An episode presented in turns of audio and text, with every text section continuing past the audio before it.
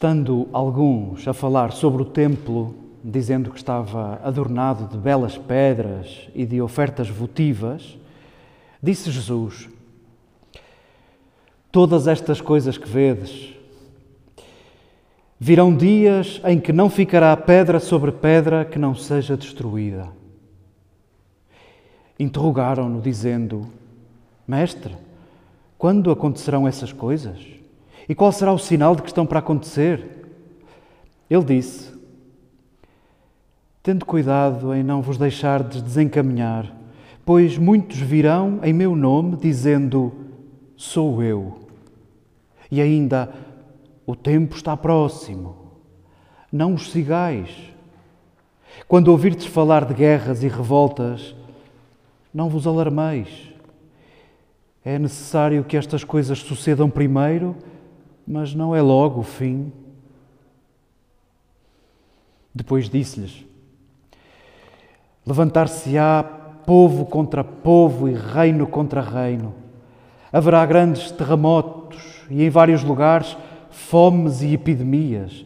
Haverá fenómenos terríficos e no céu haverá grandes sinais. Antes destas coisas todas, deitar-vos-ão as mãos e hão de perseguir-vos, entregando-vos nas sinagogas e nas prisões. Sereis conduzidos perante reis e governadores por causa do meu nome. Ser-vos-á dada a oportunidade de dar testemunho.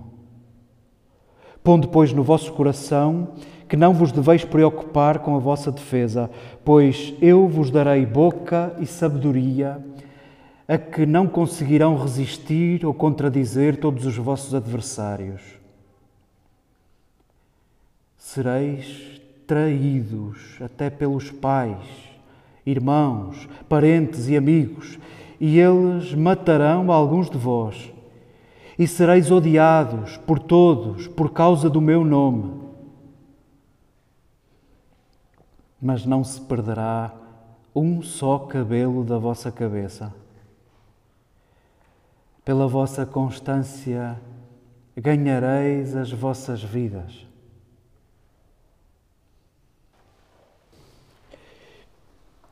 Queridas irmãs, queridos irmãos, queridos amigos, que boas surpresas hoje.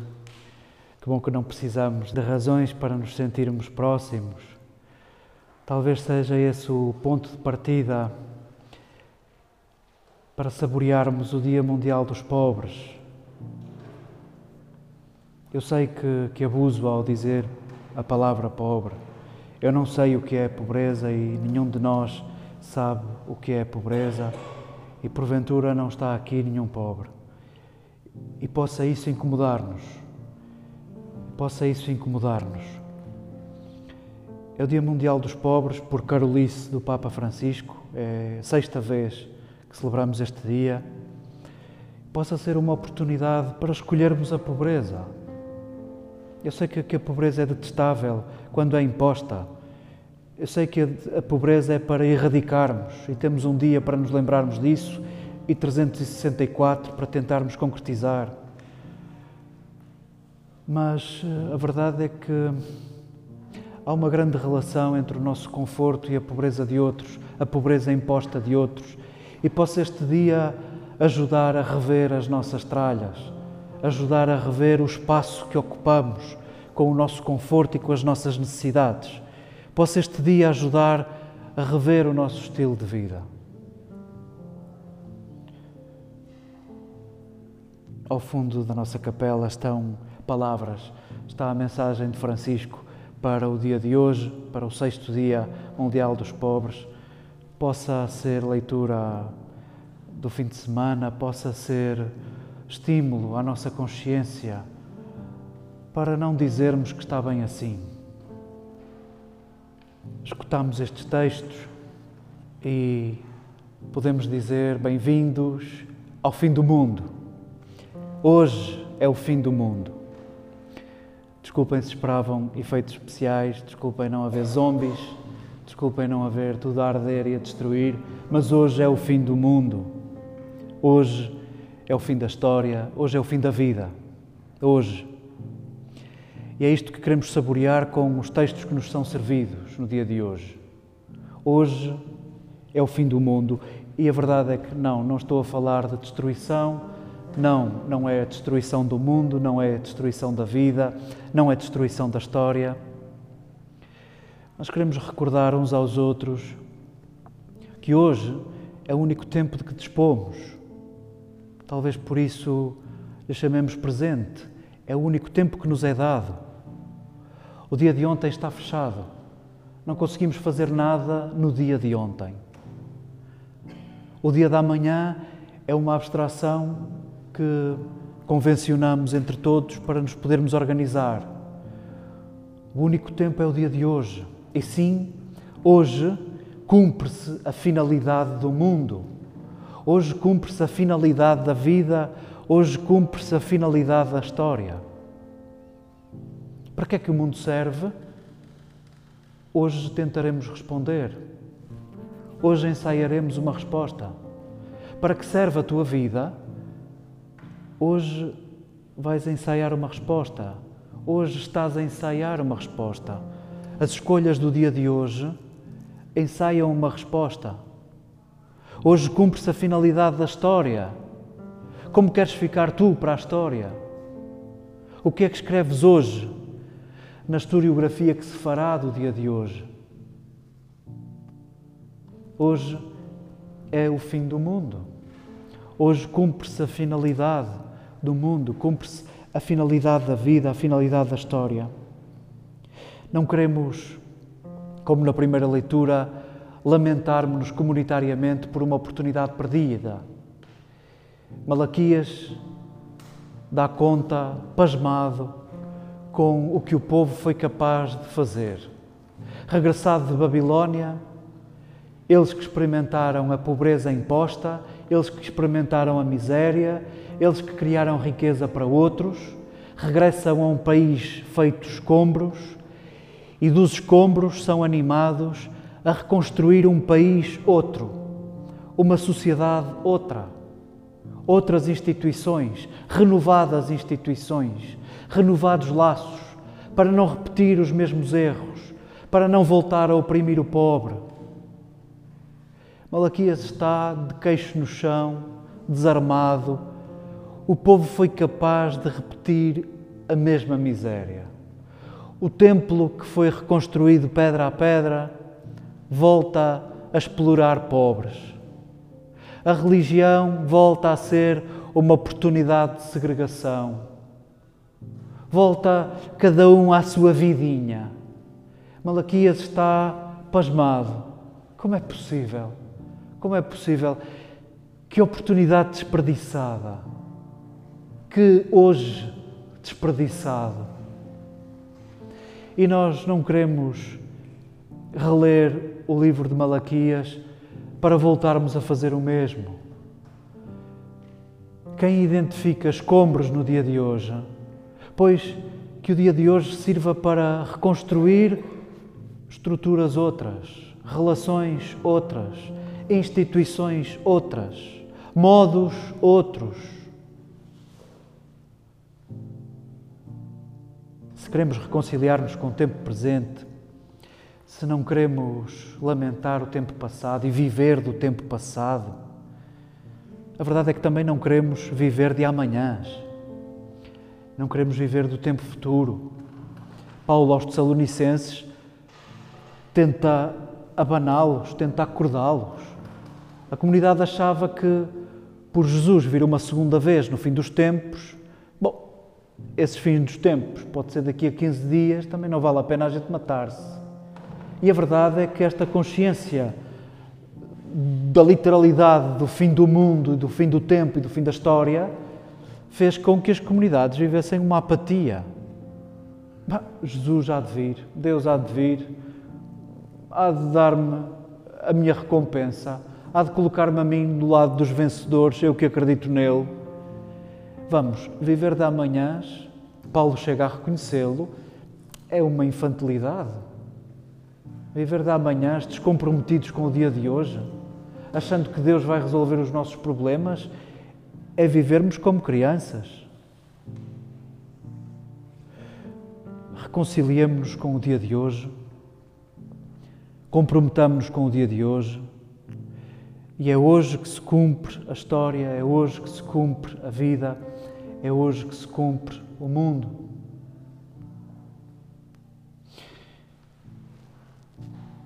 Porventura, o que distingue o tempo presente e o passado e o futuro, que verdadeiramente não existem, talvez esteja presente na metáfora de Jesus sobre as pedras. A verdade é que as pedras daquele templo de Jerusalém tinham um valor museológico, tinham um valor incalculável também pela literalidade com que eram cobertas de ouro e de joias. Bom, o espaço e as pedras são o ontem. E colocar a nossa esperança nas pedras e nos espaços é viver de amanhãs. É achar que o Deus que habita os espaços e as pedras vem cá resolver os problemas do dia de hoje. Porventura, Jesus distingue-se do espaço e das pedras, reconciliando-nos com o tempo. Que feliz o poema da Dília Lopes quando nos grita: o tempo é templo. E sim, a partir de Jesus, com mais razão, o poema da Dília Lopes ecoa entre nós. O tempo é templo. E se queres buscar a Deus, pois escuta este parágrafo com que Jesus despreza as pedras. Se queres encontrar Deus, não vais encontrá-lo nas pedras, não vais encontrá-lo nos espaços.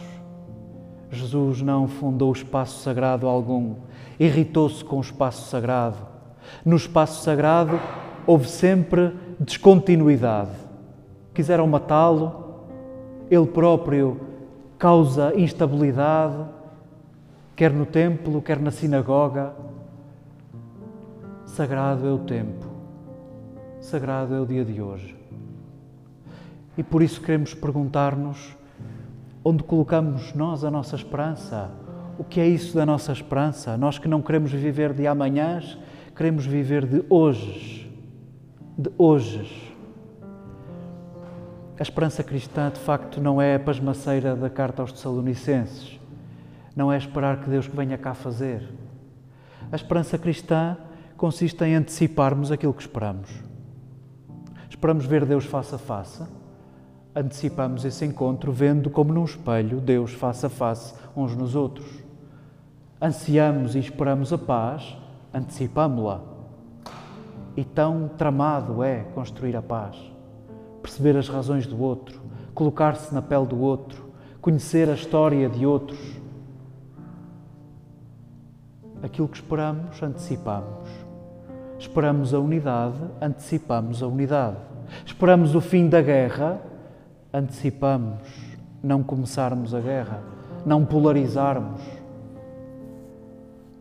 Possa o dia de hoje ser oportunidade para nos reconciliarmos com o tempo presente e para nos lembrarmos onde colocamos nós a nossa esperança, o que é isso de esperarmos. Hoje é pouco importante eu saber se tu acreditas em Deus ou não acreditas em Deus. Hoje talvez nos importe a pergunta: e Deus acredita em ti? Deus acredita em ti? E leva esta pergunta para o teu quarto Leva esta pergunta onde não és visto, onde estás tu e a tua consciência. E Deus acredita em mim? O que eu penso, o que eu digo, o que eu escolho, Deus acredita em mim? Deixa essa pergunta em suspenso. E aqui em comunidade queremos lembrar-nos do Deus que acredita em ti, do Deus que acredita na tua pequenez, na tua fragilidade. Hoje queremos recordar o Deus que espera por ti. O Deus que espera por ti. E possa a consciência de um Deus que acredita em ti e um Deus que espera por ti acalmar-nos. As palavras de Jesus no Evangelho era de procurar acalmar os discípulos.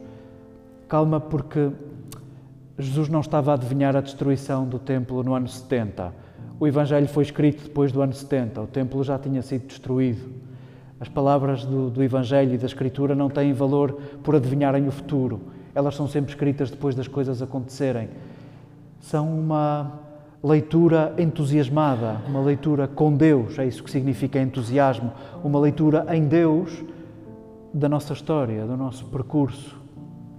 E sim, a leitura que Jesus faz pode nos servir. O que é que têm sido os nossos dias? Se forem construção de espaços e se forem investimento em pedras, é insustentável, é insustentável.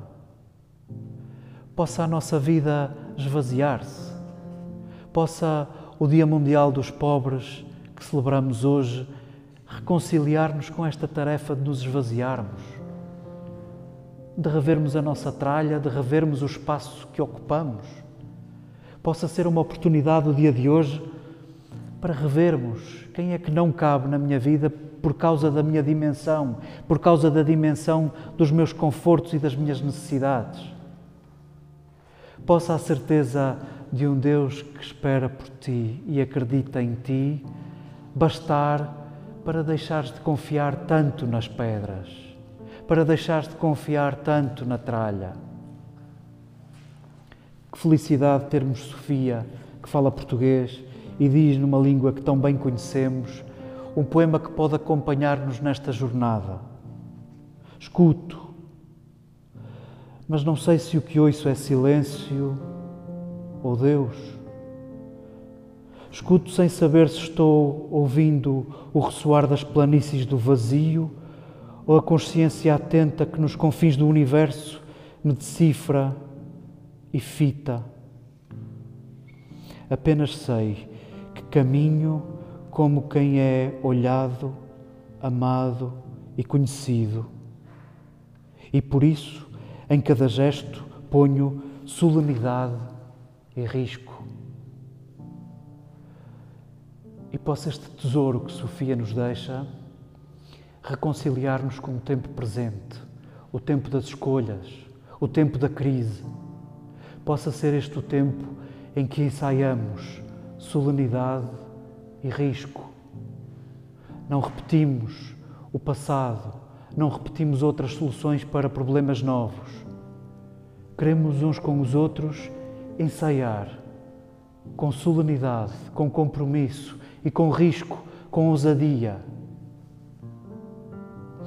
Se vos parecer bem, eu sei que a mão esquerda não deve saber o que faz a mão direita, mas o Papa insiste muito, desde esta economia de Francisco, em que o problema da resolução da pobreza não se faça sem os pobres. Não seja uma solução de ricos que pensam em gabinetes e experimentam com pobres.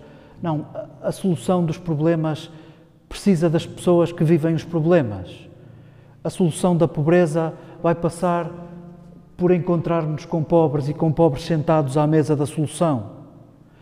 Eu sei que a mão esquerda não deve saber o que faz a direita, mas só hoje, só no fim da missa, se vocês quiserem, naquela porta, partilhem o que, o que vão fazendo. Eu, eu sei que há gente aqui que tem feito isso, que na hora de poder dar uma esmola, não dá uma esmola porque até nem pode ou porque já deu, mas, mas quer saber o nome de quem está a pedir a esmola e quer interessar-se pela história dessa pessoa. Há gente aqui que gasta tempo a escutar pessoas verdadeiramente pobres, porventura miseráveis. Que bom seria que nos estimulássemos uns aos outros para que isto fosse uma prática entre nós, para que fizesse parte da nossa vida, das nossas rotinas pobres, para que nós quiséssemos escolher a pobreza e para que a nossa pobreza escolhida possa diminuir a pobreza imposta de outros. Que bom seria que a partilha uns com os outros nos despertasse.